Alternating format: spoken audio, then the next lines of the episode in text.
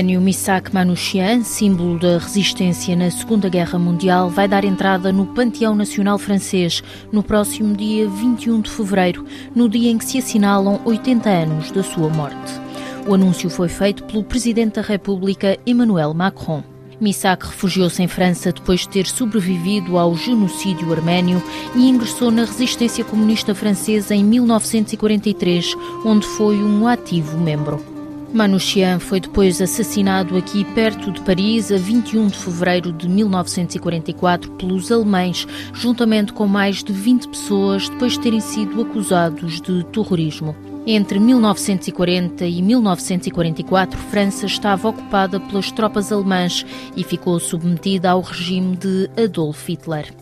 E é por essa mesma razão que a presidência francesa decidiu homenagear Manouchian pelo seu papel na libertação do país. Em comunicado, o Palácio do Eliseu salienta que Manouchian encarna os valores universais de liberdade, igualdade e fraternidade e Emmanuel Macron saudou mesmo a coragem e o heroísmo silencioso deste resistente arménio. No Panteão Nacional estão sepultadas as mais célebres personalidades que destacaram do ponto de vista histórico e também cultural no país. Misak Manouchian é o nono membro da resistência a entrar no Panteão e dará entrada ao lado da esposa, Miliné Manouchian. Em entrevista à RFI, Tigran Yagavian, investigador arménio, começou por relembrar quem foi este casal.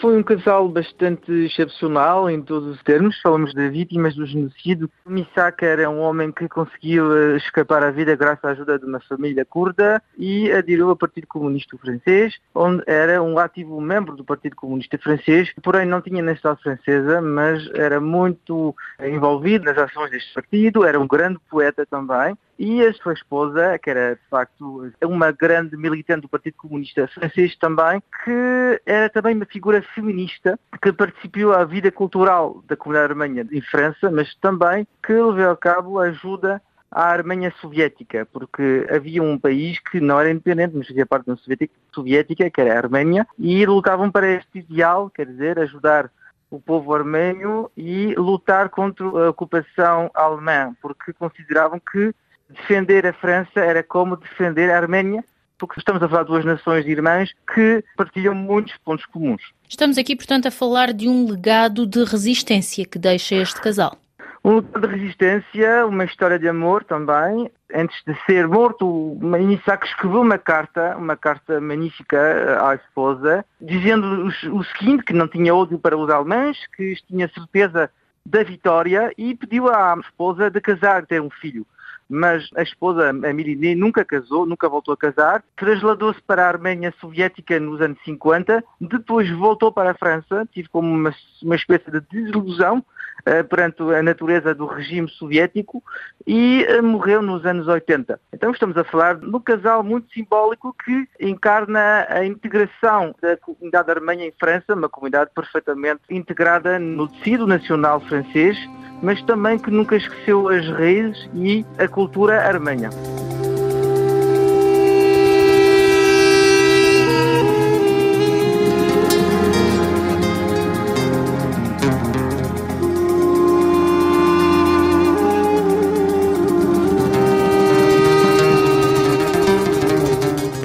Se nos pode contextualizar como é que Misak Manouchian faleceu, como é que morreu.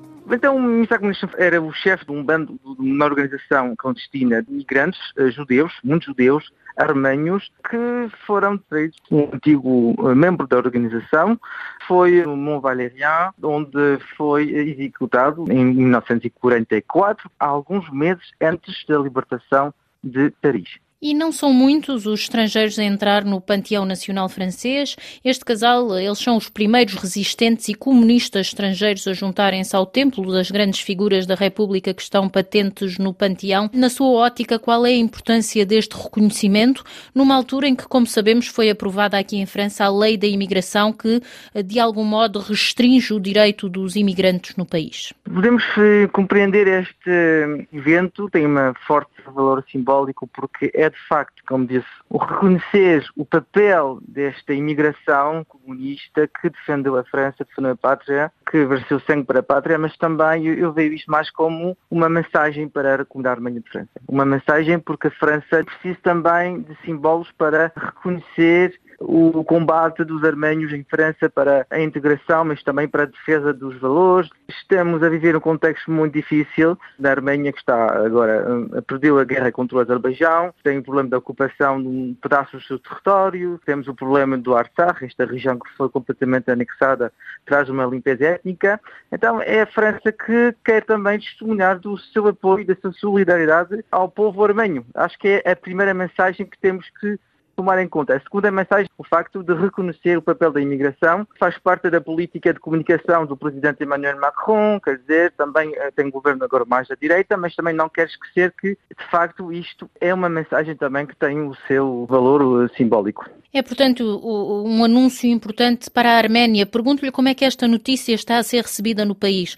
Já falou com algumas pessoas sobre este assunto? Quais estão a ser as reações neste momento? As reações são muito positivas porque o Misak Manouchian é uma personagem muito conhecida no mundo armênio, como poeta, como militante do Partido Comunista Francês.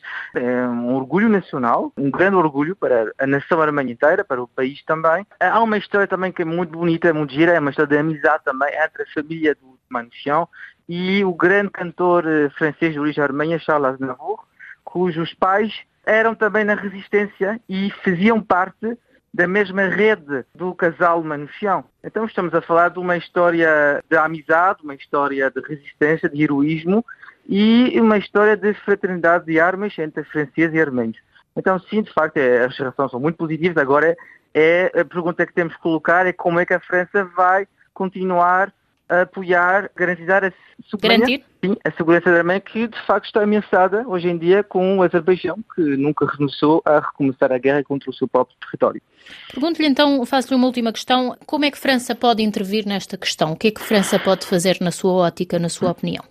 A França desempenhou um papel importantíssimo desde 2020 e mais recentemente 2023 com aquela limpeza étnica dos armênios do Artsakh. A França está a desempenhar um papel diplomático, pelo visto, na sequência da Conferência de Segurança das Nações Unidas e também um papel militar mais discreto, mas a França começou a entregar armamento defensivo para proteger o território armênio, porque há uma real ameaça no sul, que é uma região muito vulnerável, onde o Azerbaijão tem projetos de anexação para ter uma ligação terrestre direta, e isto de facto constitui um grande perigo para a segurança e o futuro da Arménia, que é um país fraco, um país que não tem muita população, um país isolado. A Arménia espera muito França, espera, há uma grande esperança, uma grande, quer dizer, uma fantasia acerca da França, mas eh, de facto a França agora está a tornar não só um amigo, mas também um aliado da Alemanha, que de facto é uma coisa bastante excepcional, porque temos de tomar em conta que a Alemanha faz parte ainda de um sistema de aliança militar com a Rússia, embora a Rússia afastou-se muito da Alemanha estes últimos anos. Ouvimos as palavras de Tigran Yagavian, investigador arménio, que nos falou sobre Misaki Miline Manouchian, um casal que é símbolo da resistência da Segunda Guerra Mundial e que vai dar entrada no Panteão Nacional Francês já no próximo dia 21 de fevereiro.